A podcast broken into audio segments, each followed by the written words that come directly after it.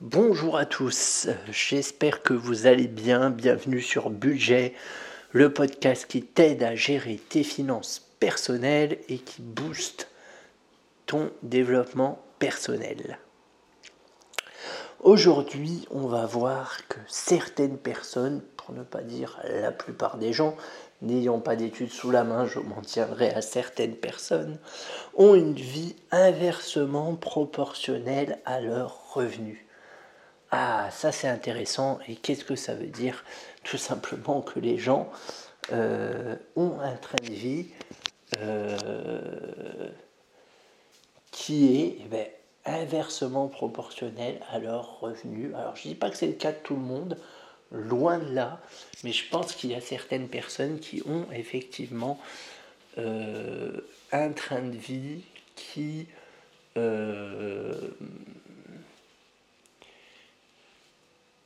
peut être trop grand pour eux. Alors je précise, je suis pas dans le jugement, hein, encore une fois, chacun fait comme il veut, mais euh, bah, je parle quand même d'éducation financière et du coup, il y a certains comportements où j'ai tendance à mettre Léo là, mais c'est que mon point de vue. Tu as le droit de pas être d'accord. Enfin voilà, il n'y a pas de. Je, je ne suis pas. Euh, je ne dis pas une vérité générale. Alors, qu'est-ce que j'appelle les gens qui ont une vie inversement proportionnelle à leurs revenus? C'est assez simple, c'est les gens qui vivent au-dessus de leurs moyens c'est les gens qui ont un crédit, par exemple, pour acheter un passif comme euh, une voiture. Euh, bon, bah ça c'est très courant. Moi-même j'en avais un jusqu'à il n'y a pas longtemps. Mais en l'occurrence, quand on a un crédit pour acheter une voiture, ça veut dire qu'on vit au-dessus de ses revenus. Ça veut dire qu'on achète des choses avec de l'argent qu'on n'a pas.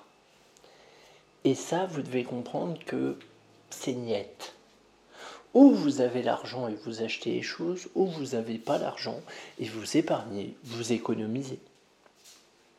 Et là, vous allez me dire, ah oui, mais moi, ma voiture, je l'ai payée 20 000 euros. Bah, heureusement qu'il y avait le crédit, parce que sinon, j'aurais pas pu me la payer. Ton tact. Est-ce que tu as besoin d'une voiture à 20 000 euros? Questionne-toi. Moi, dernièrement, je m'en suis acheté une, enfin, dernièrement, il y a quelques années de ça, je m'en suis acheté une à 8 000 euros, je crois j'ai, je sais plus combien de temps j'ai mis pour la payer, mais beaucoup trop longtemps. Ce sera à refaire. Je prendrai une voiture à 2000 euros et ça me suffirait très très très très bien.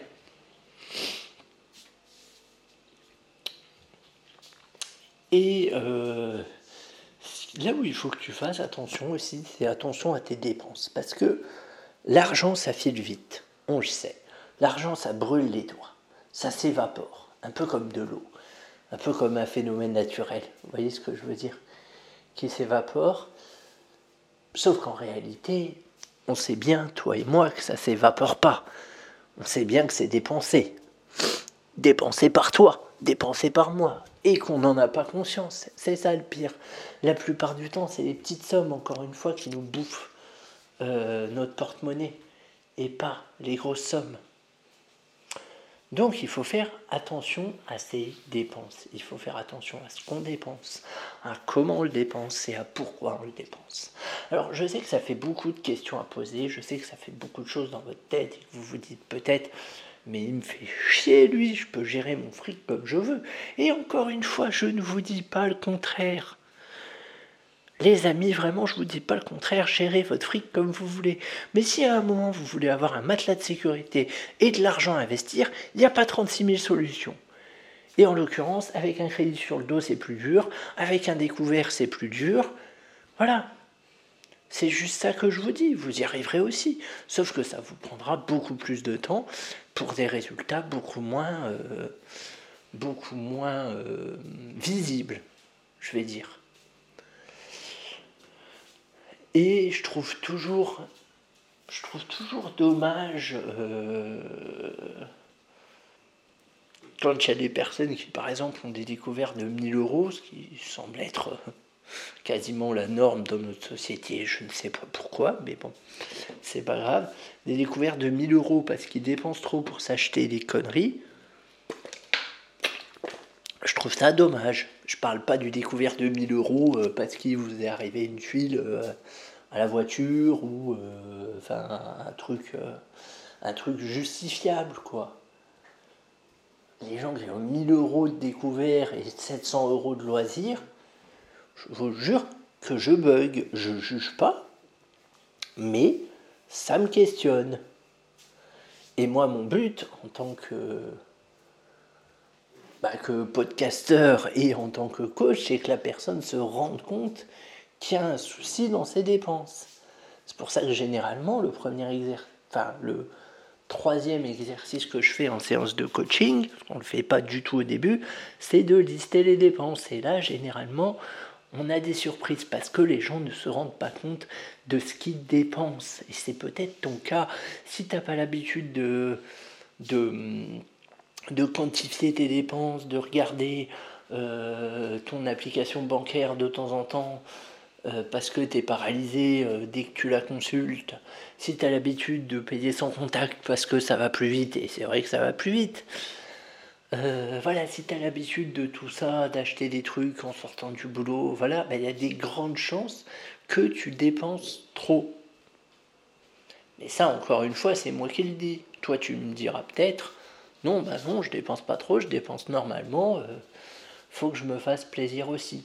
Et encore une fois, j'ai pas de souci avec ça. Le budget loisir, pour moi, c'est vraiment quelque chose qu'on doit garder. Mais, selon moi, c'est mieux si on l'adapte à sa situation. C'est-à-dire que si vous êtes dans la merde financièrement, bah, réduisez votre budget loisir. Il n'y a, pas, a pas 36 millions de choix, les cocos. Hein. À un moment, il faut être réaliste. Euh, voilà, je, trouve qu'en France, il y, a, une culture du découvert vraiment euh, assez dangereuse, selon moi. Je le dis très clairement. Et encore une fois, je ne parle pas forcément du découvert par nécessité. Je passe je parle plus du découvert euh, que votre banquier vous accorde en vous déroulant le tapis rouge parce que euh, vous gagnez 2000 euros et du coup vous pouvez, vous pouvez avoir 1000 euros de découvert, c'est pas un souci. Pour vous acheter des trucs euh, totalement inutiles. Je parle de découvert là, hein, pas forcément du. Pas forcément de la personne qui n'arrive pas à boucler le mois, qui est vraiment prise à la gorge alors qu'elle a déjà travailler sur tous ces postes de dépenses et de recettes possibles et inimaginables. Je parle plus du découvert de confort, on va dire. Il y a un moment où le système il va, il va cracher, je pense. Comme euh, on a eu la dette étudiante aux États-Unis, je pense qu'on aura un moment ou un autre le découvert en France. Une connerie comme ça, la crise du découvert ou quelque chose comme ça. Parce que la banque, enfin, c'est n'importe quoi. La banque qui est censée gérer votre argent vous prête de l'argent pour que vous soyez encore plus endetté. Comme ça, il touche des intérêts dessus. Enfin, c'est,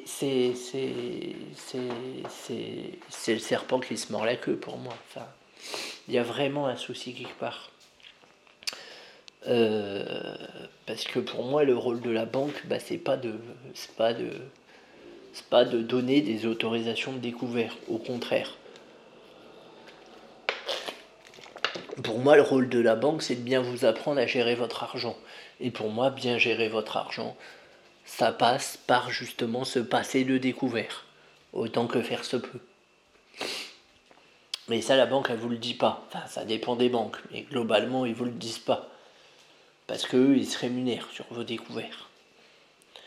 C'est pour ça que je dis que le système, il se mord la queue. Après, attention, il y a des conseillers qui font bien leur boulot et qui vraiment conseillent leurs clients en difficulté. D'ailleurs, euh, pour info, euh, pour les clients, si vous êtes dans une situation vraiment délicate et fragile, parlez-en à votre banque. Euh, les frais de découvert peuvent être plafonnés. Il y a une loi qui est passée qui plafonne les frais de découvert et les commissions d'intervention à vraiment pas cher. Donc si jamais vous êtes dans la mouise financièrement, n'hésitez pas à en parler à, votre banquier. Mais voilà, effectivement, c'est pas le rôle des banques de bien vous apprendre à gérer votre argent. Je trouve que c'est très très très très très dommageable. Pour moi, ça devrait être le rôle d'une banque. Pour moi, ça devrait être là à l'école aussi de former là-dessus. on peut pas demander, enfin, on peut pas demander qu'aux parents de former sur la gestion de l'argent. Déjà, le sujet est hyper tabou en France. Et pour moi, c'est pas qu'aux parents de le faire. Les parents, bien sûr que oui, doivent le faire, mais après, c'est les parents, ils essayent de faire du mieux qu'ils peuvent, mais en tant qu'enfant, on les écoute pas trop. C'est pas vous que je veux apprendre ça. Euh, voilà. Ouais, bon. Moi, je pense que l'école devrait aussi enseigner la gestion financière. Les parents et l'école. Comme ça, tout le monde aurait les mêmes bases. Et les banques. Moi, je pense qu'avec ce trio-là, ça peut le faire. Hein. Si on a ce trio-là qui commence à faire de l'éducation, ça peut être intéressant. D'ailleurs, si toi-même tu travailles dans la banque ou tu connais des gens qui travaillent dans la banque et qui seraient prêts à faire un partenariat, ma foi, avec moi, ben moi c'est avec un grand plaisir que je me déplacerai dans les banques pour euh, éduquer financièrement, avec des gros guillemets, leurs clients. Euh, voilà, si, jamais tu connais ou si tu travailles toi-même dans une banque, bah écoute, n'hésite pas à, envoyer un mail à podcastbudget.gmail.com. Je serais très intéressé de euh, discuter avec toi. Et même moi, une question que je me pose, c'est est-ce que les banquiers euh, apprennent ça en formation? Apprennent, alors pas comment gérer l'argent, parce que ça je pense qu'ils apprennent quand même un, minimum, mais comment euh, enseigner à leurs clients à gérer leur argent.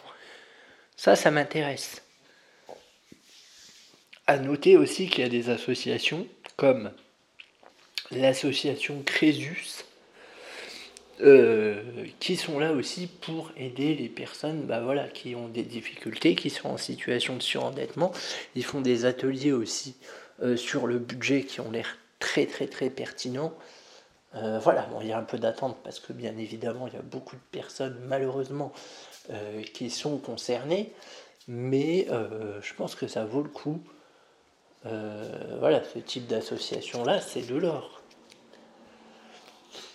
Euh, voilà, je crois que j'ai fait le tour. Je sais pas si ce podcast avait grand un fil rouge, mais c'est pas grave, ça m'a permis de, de redire des, des fondamentaux, parce que c'est important les fondamentaux, des fois on a tendance à les oublier et c'est bien dommage, donc j'en remets, une petite couche. Euh, si ce podcast t'a plu, n'hésite pas à t'abonner, n'hésite pas à noter le podcast sur Apple Podcast, j'en aurai vraiment besoin pour mes statistiques. Et, euh, et je te dis à très vite.